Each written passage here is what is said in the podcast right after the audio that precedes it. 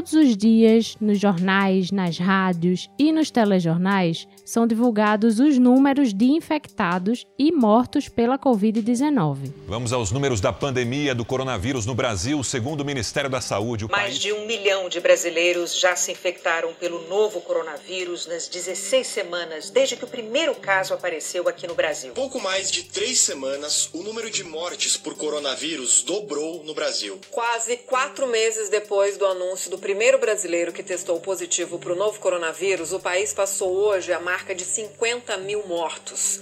E quando se fala em números da pandemia, a gente também ouve falar muito sobre estimativas no aumento desses números para os próximos dias, semanas e meses, e também sobre crescimento exponencial.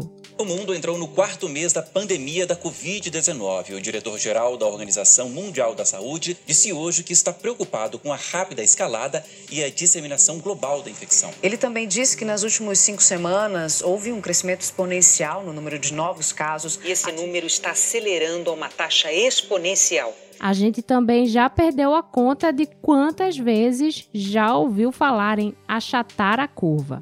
Aqui no Brasil, a nossa expectativa é que com o isolamento social, com o distanciamento, a gente consiga achatar essa curva. Quer O que dizer, não pode ser desprezado neste momento é o efeito do distanciamento social. Essa intervenção que tem como objetivo achatar a curva de crescimento da Covid-19. Depois de mais de quatro meses desde a confirmação do primeiro caso de coronavírus aqui no Brasil, a gente até que já se acostumou a ler gráficos e interpretar números. Mas você já parou para pensar como são calculados esses dados? Como é que a ciência é capaz de fazer previsões sobre a disseminação do novo coronavírus? Na verdade, mais especificamente, como é que a epidemiologia matemática faz isso? Eu sou Ariana Pacheco e sobre esse tema eu conversei por telefone com César Castilho, professor do Departamento de Matemática da UFPE. César, eu queria que você começasse falando sobre o que é a epidemiologia matemática. A epidemiologia matemática é uma, digamos assim, uma tentativa de você compreender e abordar matematicamente é, as epidemias, tá certo? Sejam elas de contato direto, sejam elas de contato vetorial. É, a ideia básica é você, através de modelos, modelos matemáticos, descrever as possíveis relações e compreender os possíveis processos epidêmicos. É, os primeiros trabalhos é, começaram de forma incipiente na metade do século XIX, tá certo? A partir da metade do século, da segunda metade do século XIX, com os trabalhos de Volterra, é, onde você começa a tentar matematicamente a descrever o número de infectados, a evolução do número de infectados em uma epidemia ao longo do tempo. Esses processos, esses modelos criados por Volterra e por Lotka, certo, matemático americano, Volterra, um matemático italiano, é, são modelos ainda muito incipientes, modelos ainda muito descritivos, que começam a fazer uma abordagem meramente qualitativa dos processos epidêmicos. A partir do século XIX, do começo do século XIX, você começa a ter trabalhos mais, é, vamos dizer assim, qualitativamente, quantitativamente mais significativos, principalmente com os trabalhos de Ross é, na descrição da malária, de modelos de malária, e os trabalhos de Kemak é, e McKendrick, que vão estabelecer então os conceitos fundamentais que até hoje são os conceitos usados é, dentro dos, dos principais modelos matemáticos de hoje em dia. Evidentemente, a partir dos anos é, 40, dos anos 50, você começa a ter uma gama enorme de modelos, porque você começa a ter, principalmente década de 60, década de 70, a, a, a invasão, digamos assim, dos computadores digitais, que possibilitam diferentes abordagens. É, nos anos 30, você começa a ter modelos estocásticos, nos anos 40, né, com, com os trabalhos de Bailey, que são é, diferentes abordagens a respeito desses, desses processos epidêmicos.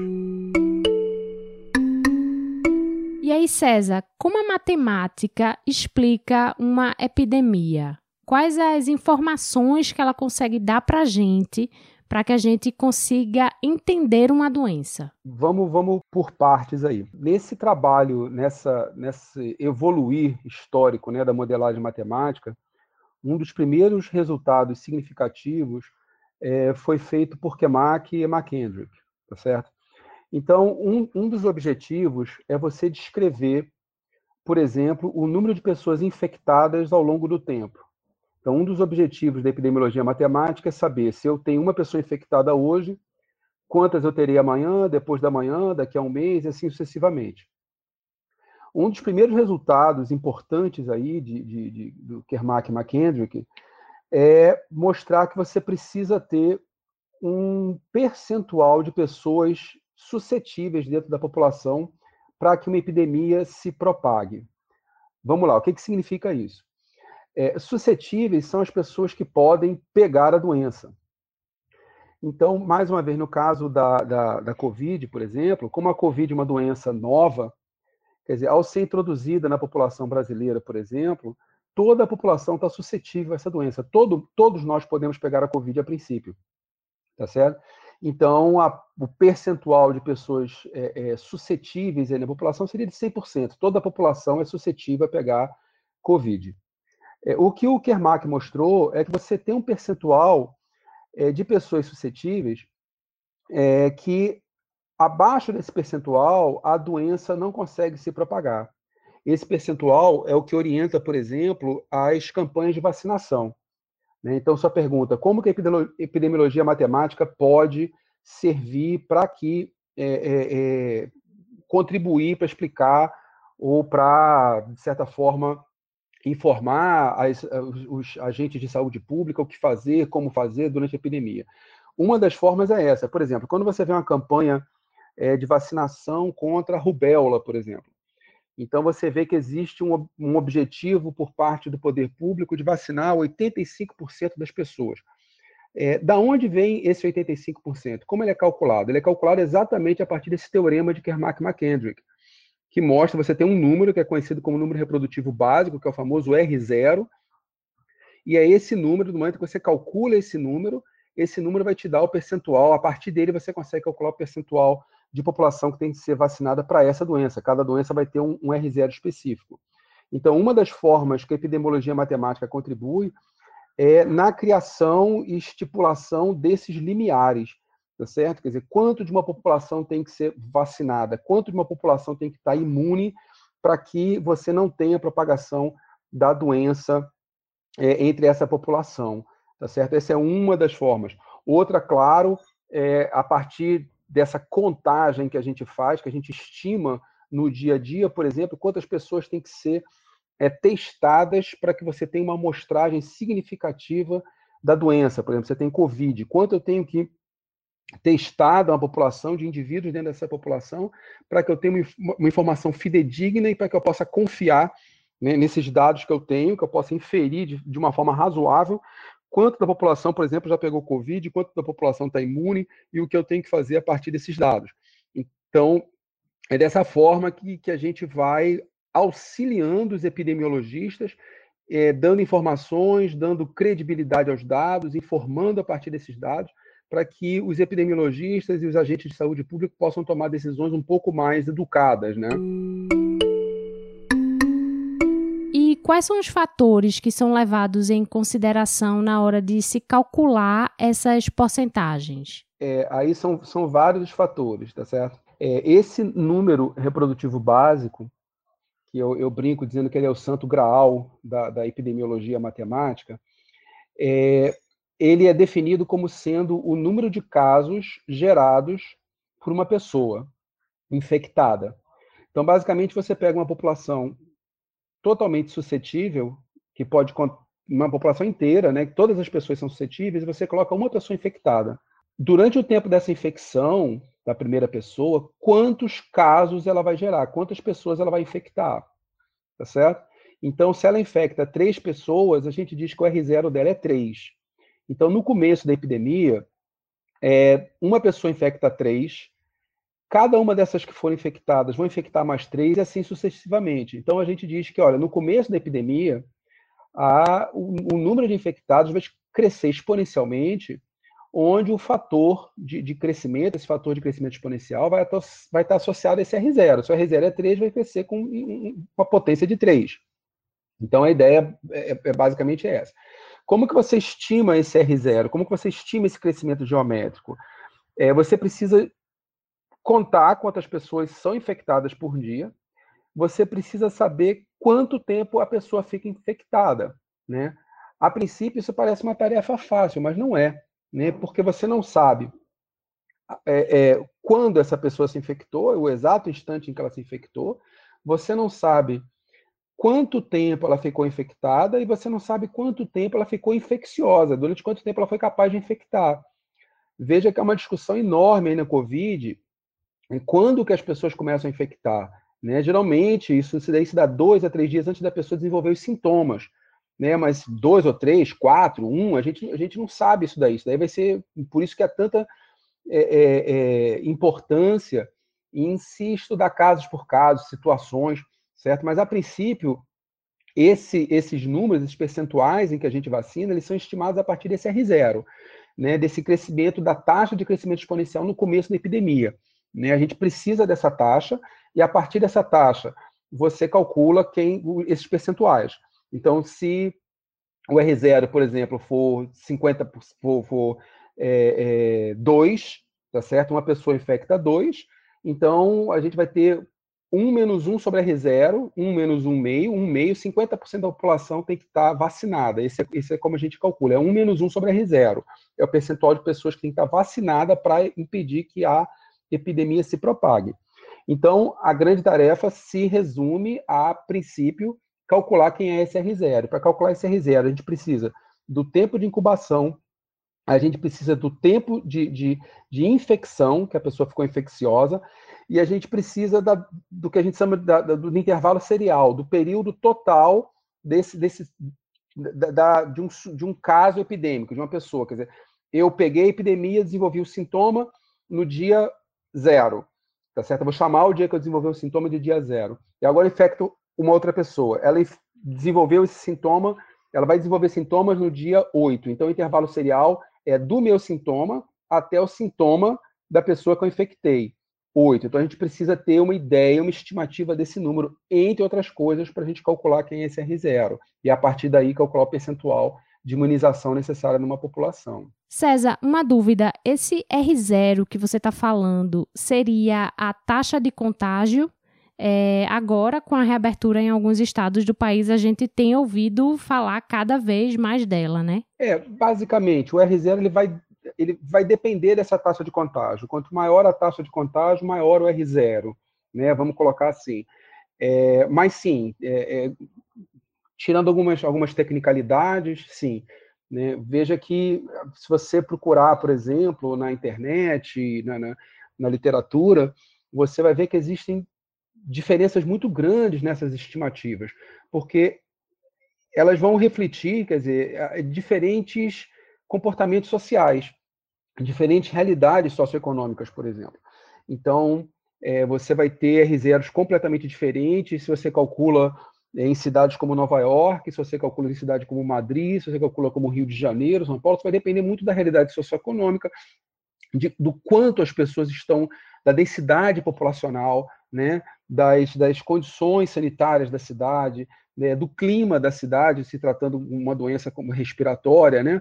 Então, sim, é, é, isso daí vai depender e vai variar muito de cidade para cidade. Você, isso não é uma característica intrínseca ao vírus, né? Ele, ele, você incorpora fatores dos vírus, mas você incorpora também é, é, é dados sociais nisso daí, né?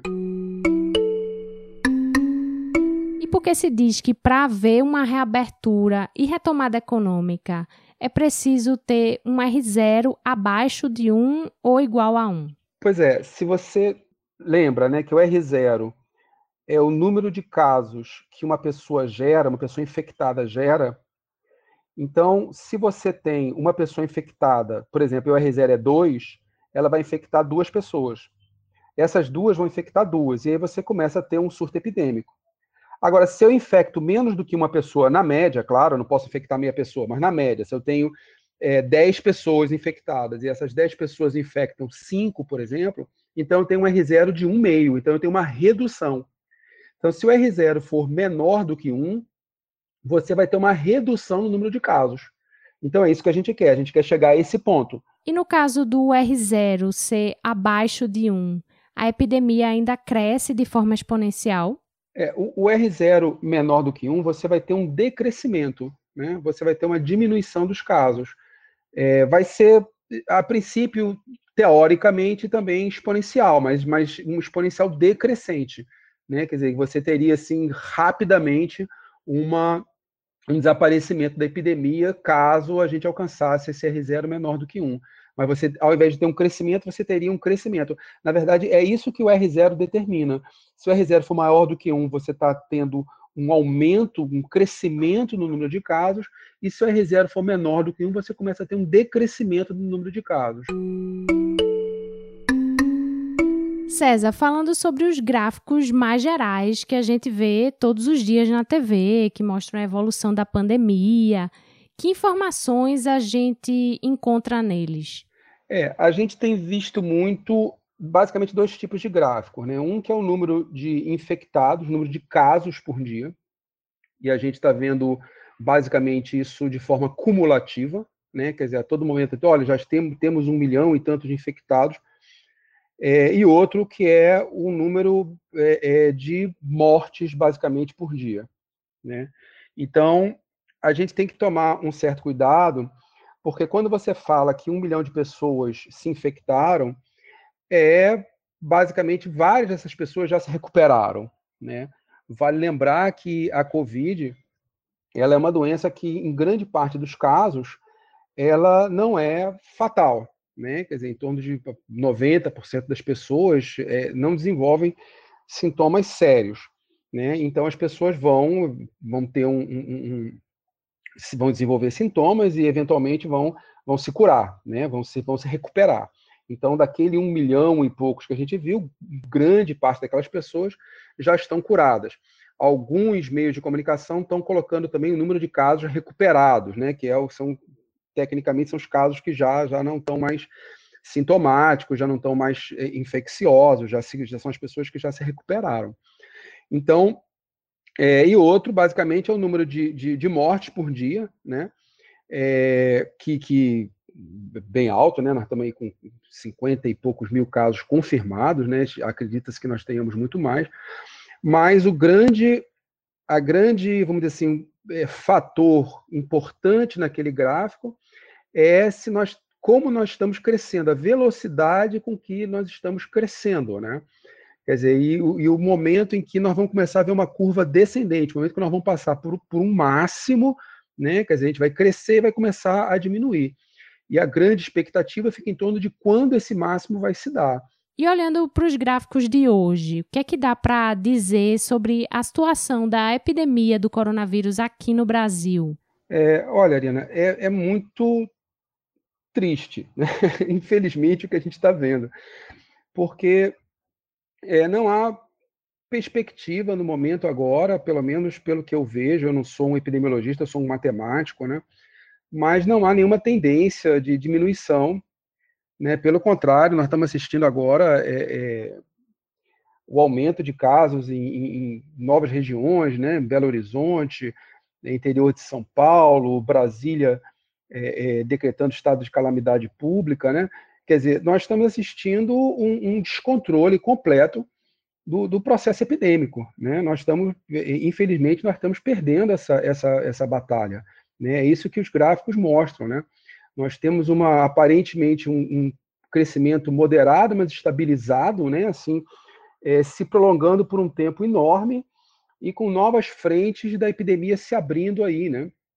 E com é, é, eu, eu, eu, brinco dizendo que nós estamos vendo uma, uma tentativa de, de relaxamento das condições é, de, de, de, quarentena é, por tentativa e erro, né? A gente está abre, eita, deu errado. Quer dizer, isso, isso não é planejamento, né? Quer dizer, o Brasil é um país que tem uma tradição epidemiológica muito grande, existem grandes epidemiologistas, existem né, grandes centros capazes de, de, de, administrar e de gerir isso daí, mas infelizmente essas curvas, de um ponto de vista matemático, não apontam. Eu torço encarecidamente para estar errado, mas elas não apontam para uma, uma, uma queda tão cedo. Quer dizer, a gente tem aí mais um período, eu diria, grande ainda, de, de pelo menos mais algumas semanas, alguns, algum mês, mês ou meses, de crescimento dessa taxa, ou pelo menos de manutenção dessas taxas de mortalidade aí. Espero, como eu disse antes, estar completamente enganado nisso daí, porque é muito triste, né? Tudo que a gente está assistindo.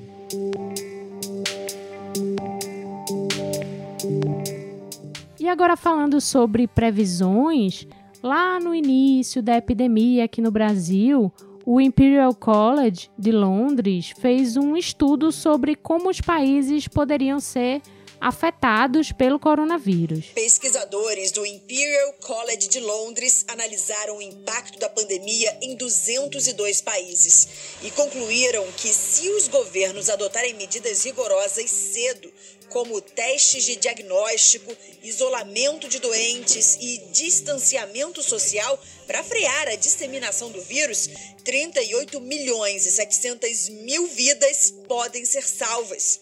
E sobre o Brasil, eles fizeram uma projeção na época de que mais de um milhão de pessoas poderiam morrer caso nenhuma medida de combate à Covid-19 fosse adotada.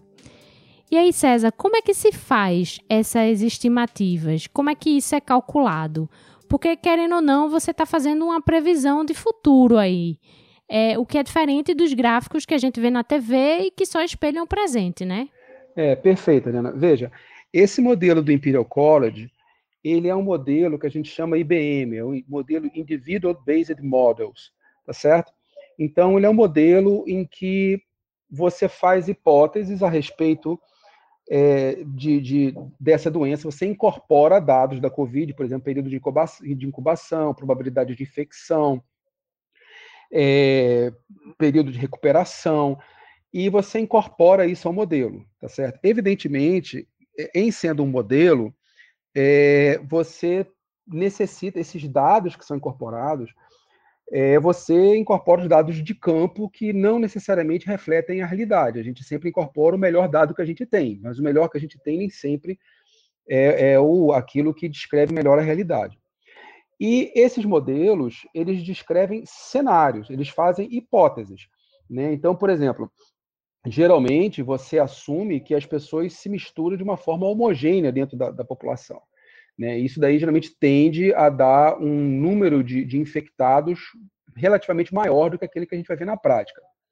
Isso é um dado. Então, existe já naturalmente uma tendência dos modelos a superestimarem os valores de infectados, os valores de morte, o que não necessariamente é uma coisa ruim. É melhor você superestimar do que você subestimar né? Porque você está sempre trabalhando na prevenção de vidas humanas. Isso, isso é uma coisa.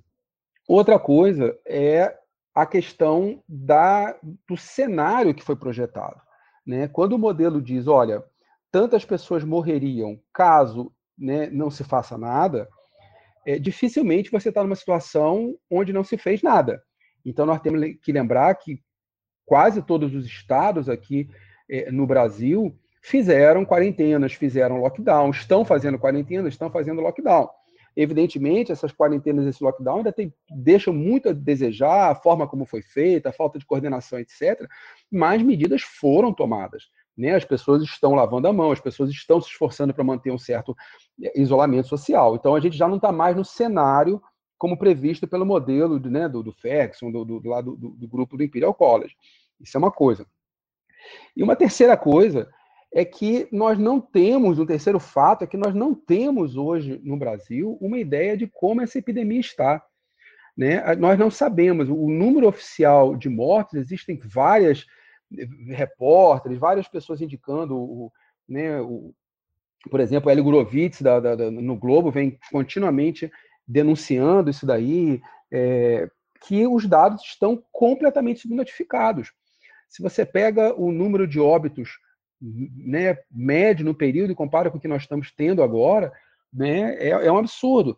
Você tem registrado por exemplo, em, em algumas cidades, um, um, aumento exponencial no número de casos de, de morte por síndrome respiratória aguda que não estão sendo contabilizados como Covid. Né? Então, é muito difícil você, num cenário como o nosso, onde não são feitos testes, existe uma politização exacerbada a respeito da Covid, né? quer dizer, dados, você veja aqui que toda uma discussão enorme, os próprios canais de imprensa tiveram, abandonaram os dados oficiais do governo porque havia suspeita de. de, de né? Então fica muito difícil você ter uma ideia do que, que de fato está realmente acontecendo. Né? Nós temos 50 mil mortes, mas todos nós sabemos que é muito. Então, se você pega o número de mortes que nós temos de subnotificações, né? Mais o, o, as estratégias de controle que foram implementadas, né? com críticas ou sem críticas, mas foram implementadas. Né? Então, você não está tão longe assim da previsão é, do, do modelo do, do, de Oxford. Né? Claro, essa foi uma previsão feita no começo da epidemia também. Né? Em se passando o tempo, essas previsões vão ficando mais acertadas, mais justas. E como a subnotificação afeta na prática os estudos matemáticos sobre a epidemia de Covid-19 aqui no Brasil? Você passa a ter dados que não correspondem à realidade, né? Então, por exemplo, a taxa de mortalidade, né, quer dizer que você fica com dificuldade de estimar, porque você não sabe, na verdade, quantas, qual percentual de pessoas né, que estão morrendo pela Covid. É, você tem uma dificuldade enorme de saber o número de casos assintomáticos, né? Quer dizer, você precisa saber, porque as pessoas assintomáticas, é, muitas das vezes, em grande parte dos casos, transmitem, né? Então, você tem uma, uma ideia completamente equivocada a respeito do que é essa epidemia e como ela está se dando, e dos índices de prevalência, por exemplo. Né? Então, ninguém sabe hoje, por exemplo, a situação de Belo Horizonte. Né? Quer dizer, o que está acontecendo em Belo Horizonte? Quantas pessoas já pegaram? Qual o percentual de pessoas que pegaram? Porque você não tem basicamente testes. Né? Você tem, você a população é, uma, é uma, uma algo silencioso que está se dando por dentro da população e você não sabe. Você viu times de futebol se apresentando agora com quase 70% do time testando que, que, teve, já teve a Covid, e grande parte deles não apresentaram sintomas. Quer dizer, se isso aconteceu naquele pequeno grupo, espera-se que isso aconteça em toda a população. Né? Então, em que ponto nós estamos da epidemia agora? Né? É, é, nesse, naquilo que você mencionou, quer dizer, quando que você o R0 vai ficar menor do que 1 quando você chegar num percentual muito grande de pessoas que já contraíram essa doença, que já pegaram essa doença. E nós não sabemos, né? Nós não sabemos, nós temos erros aí de ordem de grandeza. A gente não sabe se foi 10%, a gente não sabe se foi 3%, a gente não sabe se foi 30%. Né? Então a gente fica. É, é, os agentes de saúde, né, os matemáticos, os estatísticos, todas as pessoas que estão. Elas estão perdidas. Né? Você faz estimativas, né? mas essas estimativas são feitas a partir dos dados que nós temos, da impressão que nós temos da doença agora, daquilo que é disponível para a gente. Né? Quer dizer, quanto mais você testar, quanto mais informação você tiver, mais precisas vão ser essas informações e com mais é, propriedade os agentes de saúde pública vão tomar suas decisões. Desde o início da epidemia aqui no Brasil, se fala muito sobre achatar a curva. O que, que é esse achatamento da curva? O que é que ele significa? Essa curva que a gente está, né, que, que geralmente se, se, refere, né, quando a gente fala em achatar a curva, é a do número total, é do número de infectados por dia, né?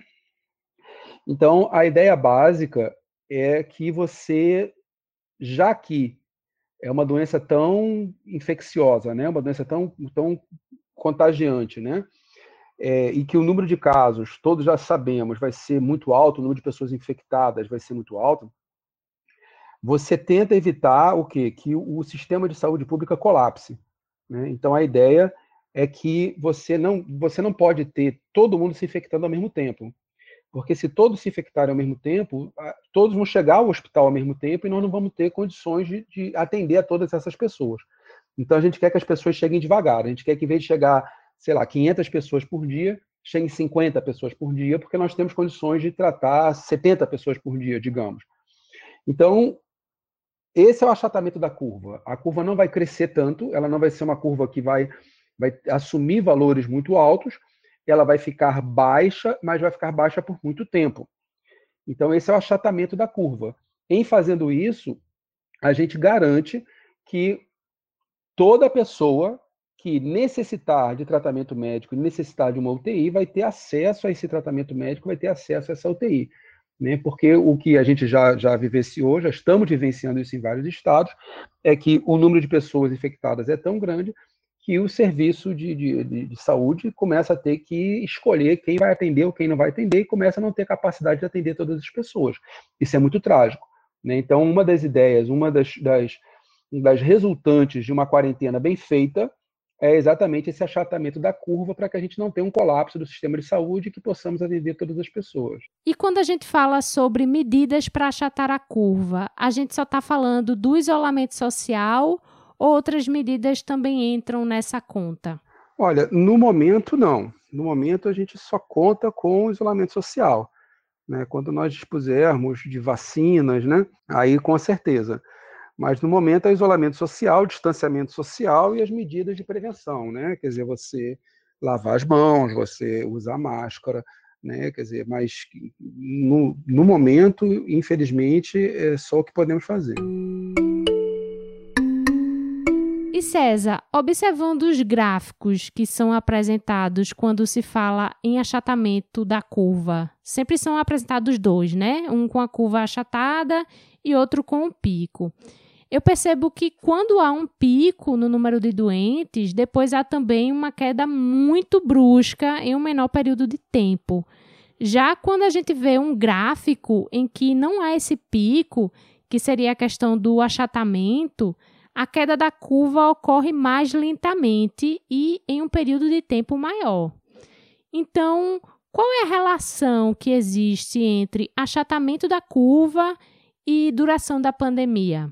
se você assume tá, que o total de pessoas infectadas é, vai ser constante, tá certo? Independente do cenário que você adotar. Então, né, se, vamos supor que 70% das pessoas vão se infectar, tá certo? Isso é algo realista de pensar, tá certo? Eu, dou, eu cito sempre um, um dado do, do grupo de pesquisa da, da Fiocruz, da, da professora Lê, da professora Cíntia, é que é o seguinte, se você, você na dengue, por exemplo, hoje em dia, em torno de 85% das pessoas em Recife já pegaram dengue. Isso não é característico de Recife. Basicamente, todas as, as cidades que têm dengue, Rio, todas elas é, é nesse percentual. 85% das pessoas já pegaram. Desses 85%, 70% não sabem que, que contraíram dengue. Então, esse número que eu estou falando, que 70% das pessoas vão pegar, isso é algo extremamente realista. Né? Desses 70%, grande maioria não vai desenvolver sintomas, grande maioria não vai nem saber que, que, que teve a, a, Covid, tá certo? Mas isso é, é algo extremamente realista. Então, vamos pensar, se 70% das pessoas pegam, nós temos duas possibilidades. Ou um monte de gente pega ao mesmo tempo e acaba logo com essa brincadeira, tá certo? Ou então, as pessoas vão, esses 70% vão pegando ao pouco, aos poucos, né? Então, você vai ter, esses são os dois cenários a que você se referiu. Ou a gente vai ter um caso em que todo mundo pega rápido, tá certo? Ou a gente vai ter um caso em que a, a, isso daí é uma coisa lenta que vai se espalhando ao longo do tempo. Por que, que nós temos que optar por essa segunda opção? Né? Por aquela que você falou, a gente não vai subir tão rápido, mas também a gente não vai descer tão rápido. Por que, que nós temos que optar por essa segunda opção ou pela curva achatada? Exatamente porque essa é que salva mais vidas. Essa é que permite que as pessoas sejam atendidas e tenham um atendimento é, é, decente, né? Quer dizer, no, sistema de saúde. A outra, colapso do sistema de saúde, nós vamos ter mais mortes. Que condições são necessárias para que a gente possa dizer que a situação da epidemia que a gente vive aqui no Brasil está perto do fim? Como é que isso se traduz em números? É, esse é um critério que já vem sendo usado aí por vários países, né? Que é basicamente você ter uma taxa de decrescimento por pelo menos 14 dias, tá certo? Isso é um critério assim padrão. Então, se o número de, de infectados, o número de casos diminui ao longo de duas semanas, isso é basicamente a evidência que você tem de que você, assim, de que acabou, né? De que você está chegando ao fim, de que você pode começar de fato a relaxar. Não o que a gente está fazendo agora, você pode começar de fato a relaxar, né? Esse é o critério. Exatamente porque 14 dias seria o ciclo inteiro do processo, desde a contaminação pelo vírus até a recuperação do indivíduo né? Quer dizer, então, o período de incubação, o período infeccioso, etc. Então, se nesses 14 dias você não, não tem, assim, começa a diminuir o número de casos, é que de fato você começa a ter o, o, o desaparecimento do surto. César, agora te fazendo uma pergunta mais técnica. Hoje, quais são os principais modelos usados pela epidemiologia matemática? É, basicamente, você tem dois tipos de modelo, né? Quer dizer, é, um que uma classe de, de, de, tipos que explicam, né? Tentam entender como se dá esse processo epidêmico dentro da população, quais são os fatores relevantes, é, o que, que determina que um determinado grupo pegue, que outro não, etc. E outros que tentam prever o surto epidêmico, que são os modelos que a gente chama de forecasting, né? modelos de previsão. Então, isso basicamente são os dois, eh, né, dois tipos de modelos assim bem, bem importantes. Geralmente, para as pessoas, quando elas falam né, em, em, modelagem, elas pensam no forecasting, elas pensam na previsão. Elas querem que os modelos é, é, tenham a capacidade preditiva. Né? Quantas pessoas vão estar infectadas, quantas... Né, existem hoje com, até competições. O Centro de Controle de Doenças dos Estados Unidos faz isso, né, no momento que você tem surtos epidêmicos de gripe todo ano, né, quer dizer, é bem sazonal a gripe, né, então você tem grupos que tentam predizer quantas pessoas, aonde, quando, etc. Isso são técnicas bem específicas, tá? Não é o tipo de coisa, por exemplo, que eu faço. O outro tipo de, de, de, de modelo é a modelagem é, propriamente dita, né? Ou seja, você faz modelos em que você tenta entender é, a, a, relevância de fatores na doença, por exemplo, como que o tempo de incubação é, está relacionado ao tamanho do surto epidêmico, ou como que o, o máximo do, do, surto epidêmico vai depender do número de suscetíveis e, e por aí vai, tá certo? E esses modelos, né, eles têm basicamente dois tipos de modelos tá certo? Que são os modelos determinísticos, né, que são os modelos que a gente mais viu aí nessa, nessa epidemia, assim, na imprensa, modelos SR, suscetíveis, infectados, removidos, e você tem os modelos estocásticos, né? Então, o senso comum é que quando você está trabalhando com grandes números, grandes populações, você vai usar os modelos determinísticos. Por isso que a gente viu tanto eles aí na, né, no caso de uma pandemia, que você tem processos migratórios, que você tem cidades conectadas entre si, que você não consegue, de fato, né? não tem como você pensar isolar São Paulo do interior ou isolar Manaus do resto do país. Quer dizer, esses modelos são, vão ser basicamente modelos determinísticos, né? É, e você tem modelos que vão trabalhar com comunidades menores, que são bem mais precisos, né? mas do ponto de vista matemático mais sofisticados, que são modelos probabilísticos ou que a gente chama de modelos estocásticos, são modelos que vão predizer probabilidades né, é, é, de, de, de você ter pessoas infectadas, etc. Veja que essa, esses, quando eu falo esses modelos, são uma coisa mera, essas divisões são meramente acadêmicas, né? Então, muitas das vezes, dentro de um modelo determinístico, você vai usar alguma coisa de forecasting, você vai usar alguma coisa é, é, de, de, modelagem estocástica, de probabilidade, eles não são estanques entre si separados. Mas, basicamente, são esses três tipos de modelos que a gente tem de previsões, e nos modelos, na modelagem propriamente dita, a gente tem os modelos estocásticos e os modelos determinísticos. Qual o desafio para a epidemiologia matemática de trabalhar com uma doença que é desconhecida, como é o caso da Covid-19? É, esse desafio é enorme, né? É, a gente não sabe hoje nem se as pessoas que já tiveram a Covid se podem voltar a desenvolver a Covid. Né? Caso isso aconteça, é, o modelo é completamente diferente. Né? São modelos completamente diferentes. Não é só o valor dos parâmetros que a gente desconhece em termos de período de incubação, em termos de tempo de, de, de, de infecção, não é só isso que a gente desconhece no caso da Covid. A gente desconhece até se há o desenvolvimento de uma imunidade é, é, e, ou, e, se há perda dessa imunidade, se há uma imunidade temporária ou se ela é definitiva, a gente não sabe. Então, basicamente, a gente está usando um tipo de modelo que, para um surto epidêmico, é, vamos dizer assim, é satisfatório, né, mas se confirmando né, que é uma doença que ela, as pessoas podem perder a imunidade para ela, já é outro tipo de modelo completamente diferente. Então, é um desafio enorme e é, é interessante porque é algo que tem que ser feito é, durante a viagem. Né? Você está consertando o pneu do carro com o carro andando, né? Você não tem muito como é, mudar as coisas. Uma coisa, por exemplo, muito muito interessante é que pouco se estudava sobre modelagem de quarentenas, efeitos de quarentenas, porque de fato não se há, há um bom tempo, né, em que, né, que, que, os antibióticos, as vacinas, nos trouxeram essa, essa imagem de que nós éramos invencíveis, né? E que nós não, então quarentena é algo que não se há um bom tempo que não se faz quarentena, né? Quer dizer, desde o desenvolvimento das vacinas, desde o desenvolvimento dos antibióticos, né?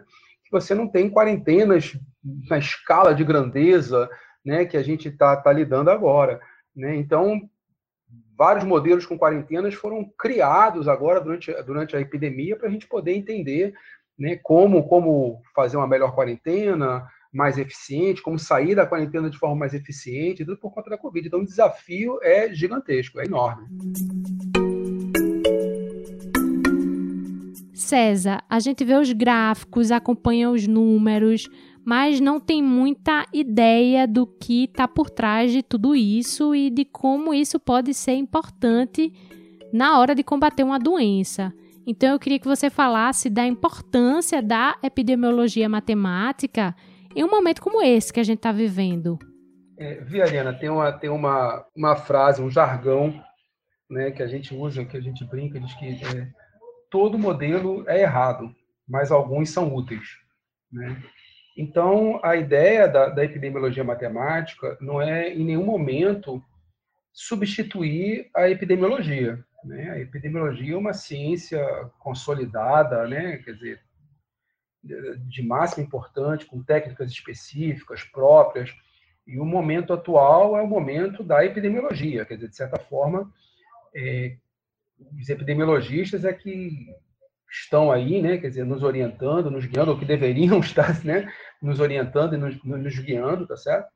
E a epidemiologia matemática é uma ferramenta, né, que ela vai ajudar os epidemiologistas a tomar decisões e a comparar cenários, a discutir cenários, ou seja, uma ferramenta a mais nesse processo de discussão aí tão importante, né? Então, o que nós fazemos, assim como aquele modelo que você citou, né, de Oxford, né, quer dizer, é prever cenários, possibilitar cenários e as, as implicações. A, a realidade é tão complexa, né, ela é tão complexa que é muito difícil você avaliar o impacto de determinadas decisões que são tomadas, né?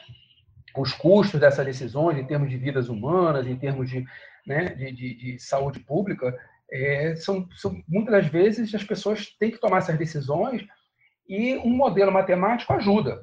Né? Nós podemos dizer coisas do tipo: olha, se você sair de quarentena hoje, nós estimamos que nós vamos ter um acréscimo de casos de 15%, 20%, 30%. Evidentemente, alguém vai sempre poder questionar e dizer: olha, seu modelo é ruim. Né? E eu sempre respondo a esse tipo de, de indagação dizendo, tá, então me ofereça uma alternativa melhor. Né? Quer dizer, os modelos, nós, em nenhum momento, nós pretendemos que os modelos matemáticos sejam perfeitos, idealizados, estejam acima de qualquer crítica.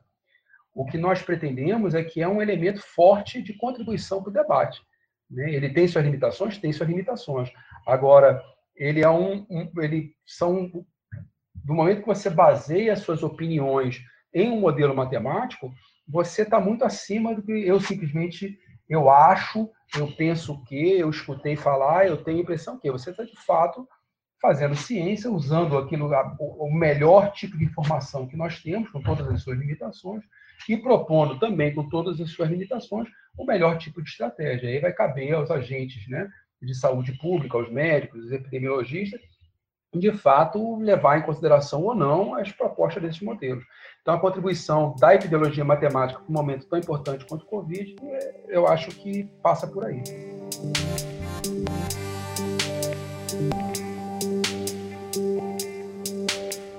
E foi com o foco em pesquisas e trabalhos desenvolvidos na área de epidemiologia matemática que surgiu o projeto de extensão Epidemiologia Matemática, fazendo uma ponte entre ciência e sociedade no combate à Covid-19.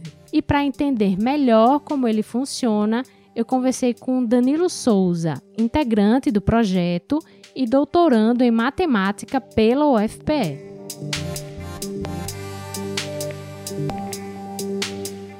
Danilo, primeiro eu queria que você explicasse o que é o projeto o nosso trabalho ele tem como foco a viabilizar com que as pessoas, tanto acadêmicas quanto não, né, em grandes áreas, possam ter a possibilidade de entender a nossa inserção do conteúdo acadêmico aplicado ao Covid de maneira geral.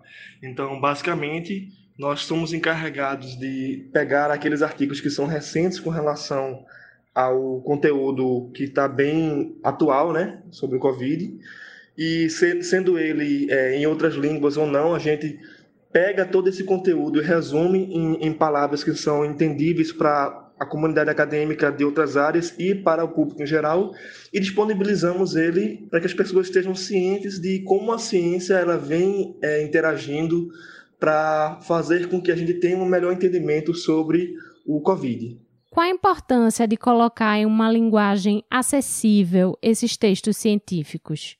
A gente já vem sofrendo há muito tempo é, por um, uma era em que as pessoas elas elas se baseiam muito em apenas informações de disse-me-disse, informações que elas encontram à torta direita na, na, internet. E já pelo âmbito acadêmico é, da gente ser muito fechado, então, é, além do interesse ser pouco, poucas pessoas têm realmente um, um entendimento e o acesso à informação do que vem de cunho acadêmico. Então, uma vez que você viabiliza que essas pessoas que não tiveram a, a oportunidade de entrar na universidade para adquirir aquele conhecimento, até acesso a esse, esse conteúdo de forma mais clara, é, primeiro ele pode se interessar né, pelo assunto e, e fazer com que é, haja uma desconstrução sobre o que se, o que se é feito dentro das, das universidades federais, né? Como também ele vai ter um conhecimento amplo sobre a, a área do Covid e que está é, tá sendo muito recorrente agora o, o, número de casos no Brasil simplesmente por desinformação. Então, a gente está lutando com esse, com esse observatório não somente para a exposição do nosso trabalho em si, do que a gente vem fazendo dentro das universidades, como também trazer informação é, sobre o, o, Covid e, e, que cause impacto social com relação a isso, para que as pessoas tenham realmente uma visibilidade maior sobre o que vem acontecendo, sobre como a ciência vem agindo, sobre como devemos agir perante a pandemia do coronavírus. Porque, é, por enquanto, como não, não houve ainda uma, uma vacina para o, o, o Covid, é, tudo que nós temos em mãos até agora é a prevenção. Então, de que forma podemos fazer essa prevenção? Por que é importante essa prevenção acontecer? Para que ficar em casa? Como é que se calcula é, o número de pessoas médias infectadas a partir dos casos dos casos de que são confirmados por, por exames laboratoriais? Como é que ocorre esse contágio? Né? Como é feita as políticas de isolamento, em que elas são embasadas. Então, tudo isso é, é trazido aos poucos a, a, partir das nossas traduções para o povo, para que eles comecem a se conscientizar, eles comecem a entender por que todas essas medidas de, de lockdown, essas medidas de isolamento estão sendo tomadas pelo governo e começarem a aceitar de uma forma mais, mais clara isso.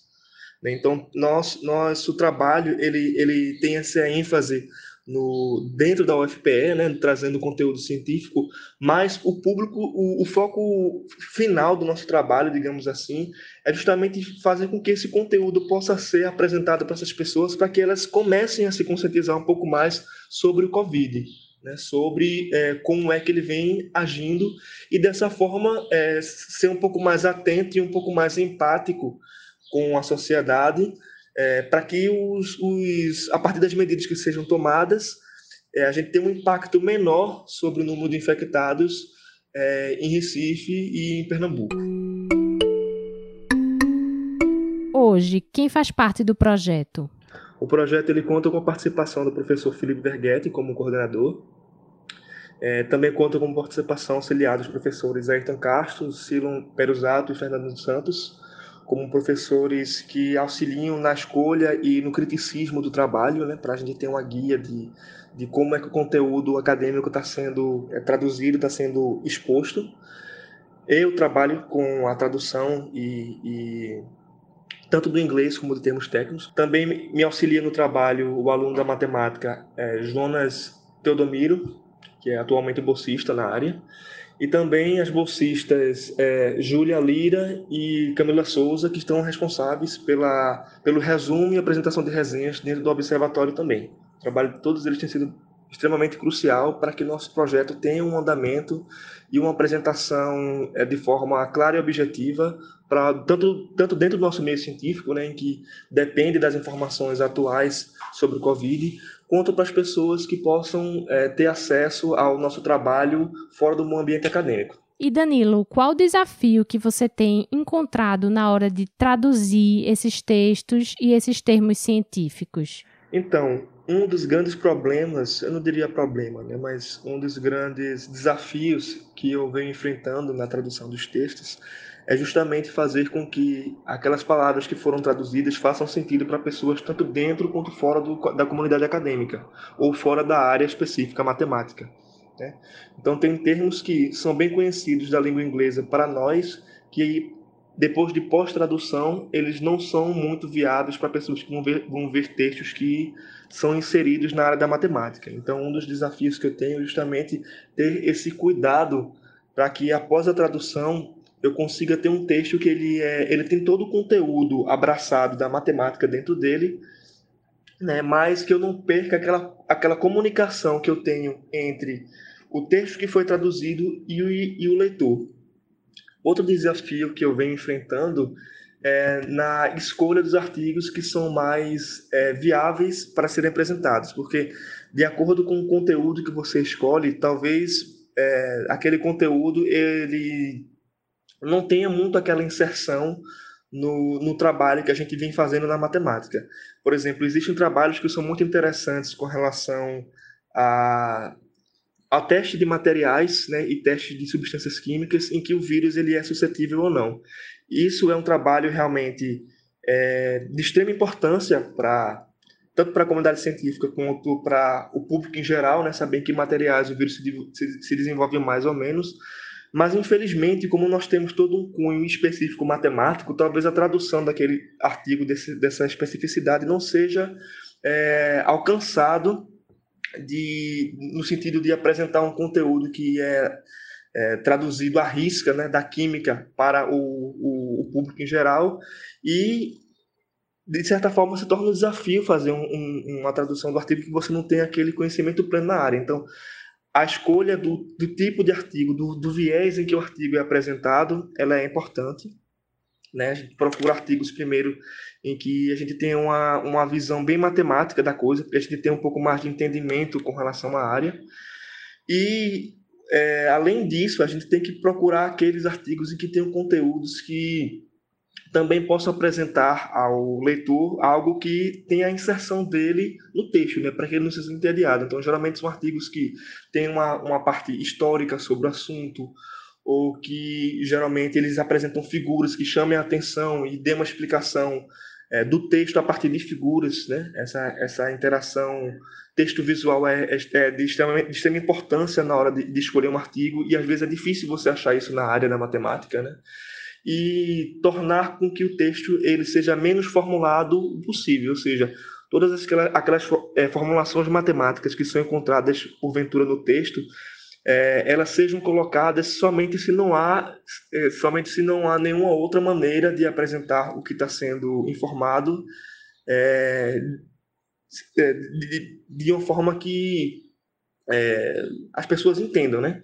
Então, se for de extrema necessidade colocar uma, um, uma formulação matemática no texto, que ela seja passada, mas que tenha toda uma explicação e um exemplo antes para que o, o, o, leitor se familiarize um pouco mais com o assunto. Né? Então, a gente tem que ter todo esse desafio, esse cuidado de, de não esquecer que existem pessoas que não são matemáticos, que estão vendo aquele texto e que gostariam de ter toda uma, uma inserção, um mergulho sobre o o trabalho, né? E textos que são extremamente grandes também. A gente tem, tem, tem conteúdos que são muito interessantes é, com relação ao, ao Covid, mas que eles são extremamente extensos. Então, para que a gente consiga é, uma boa tradução, uma boa inserção do conteúdo e, e mastigar ele para a população em geral, a gente tem que fazer com que todos aquelas, aqueles textos imensos deles sejam extraídos aquelas partes que são mais interessantes e, e que passem todo o, o conteúdo necessário para aquele resumo.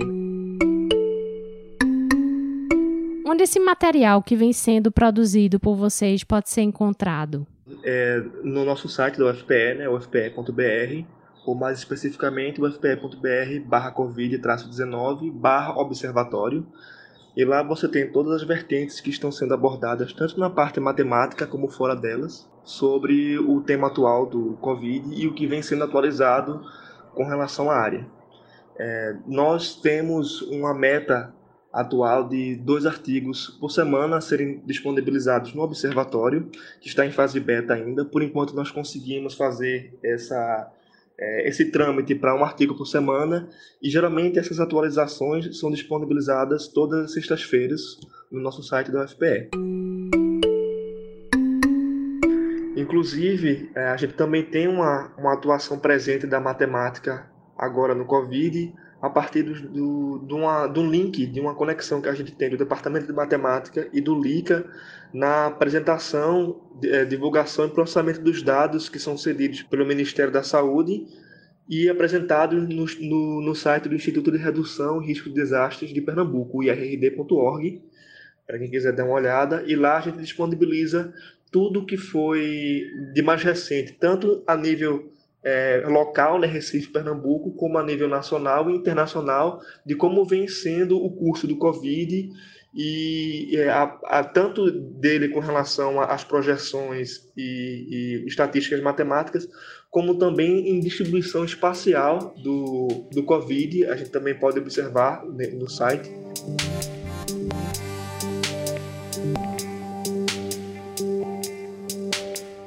Então, se você quer saber um pouco mais sobre como a matemática está nos ajudando a entender a pandemia do novo coronavírus, acesse o site ufpe.br barra covid-19 barra observatório. Na aba Matemática do Coronavírus, você vai encontrar reportagens sobre textos científicos que tratam do tema. Acesse também irrd.org para acompanhar a evolução do coronavírus no Brasil e no mundo.